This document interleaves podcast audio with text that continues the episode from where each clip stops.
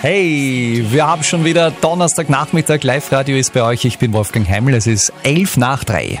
Live-Radio. Die perfekte Zukunft. Und die perfekte Zukunft wird recht weich.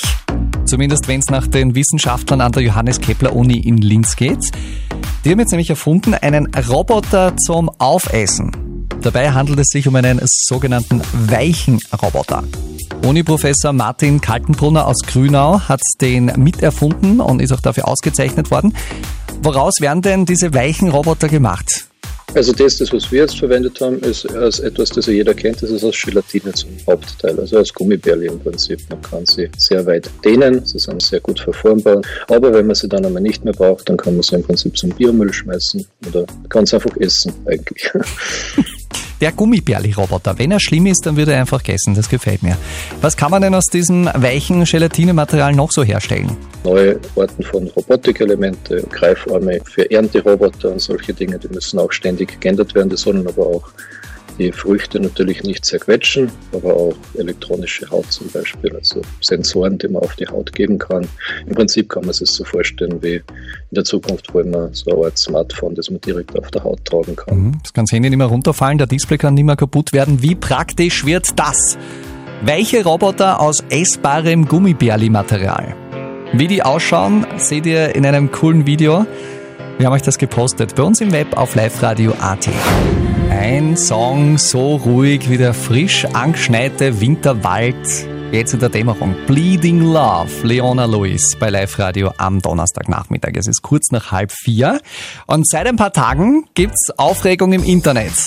Vielleicht habt ihr das auch schon irgendwo gesehen. Eine optische Täuschung macht das Netz weltweit verrückt. Es geht da um so ein kurzes Video, eine sogenannte GIF-Animation, wo Strichmännchen zu sehen sind, die eine Treppe rauf und dann auch wieder runterlaufen.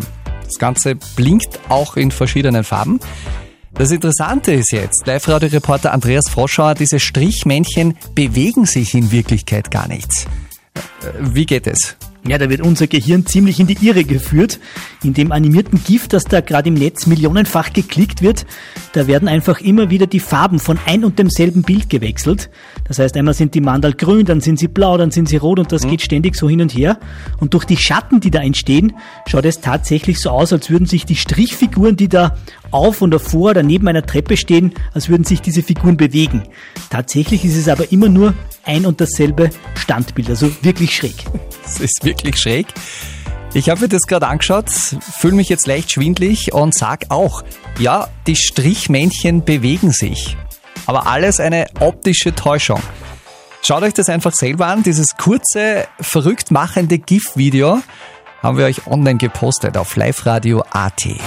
Wer die Pandemie ernst nimmt, der nimmt die FFP2 Schutzmaske, sagt unser Chef. Und der Chef hat bekanntlich immer recht.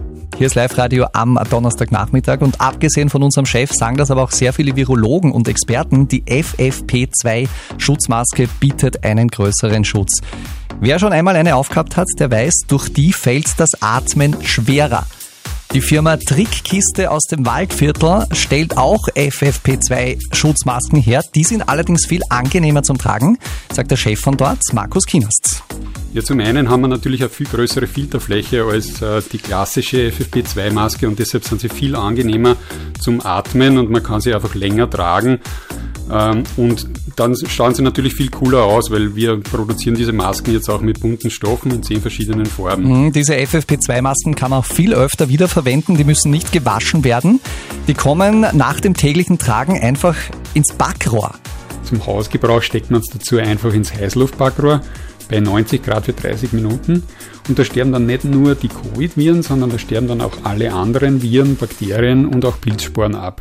Während aber die FFP2-Schutzleistung erhalten bleibt. Okay, die FFP2-Schutzmasken aus dem Waldviertel von der Firma Trickkiste gibt es zum Anschauen bei uns im Netz auf liveradio.at und ich habe auch ein paar Exemplare da.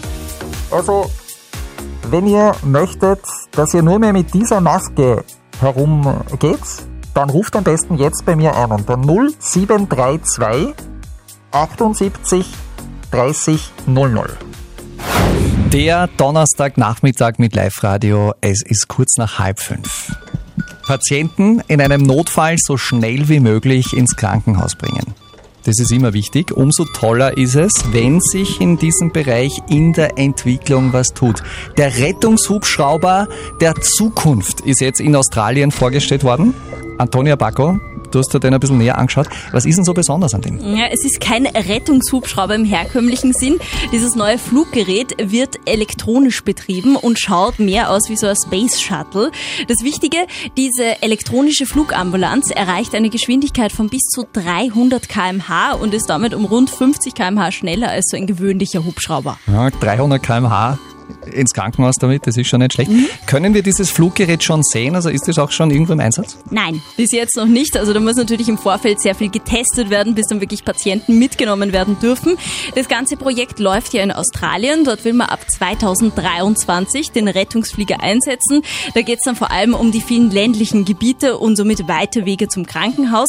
Wenn es in ein paar Jahren in Australien Erfolge gibt, dann könnte natürlich diese Elektroambulanz auch bei uns in Österreich zum Einsatz kommen. Okay, wir behalten das in Zukunft natürlich im Auge.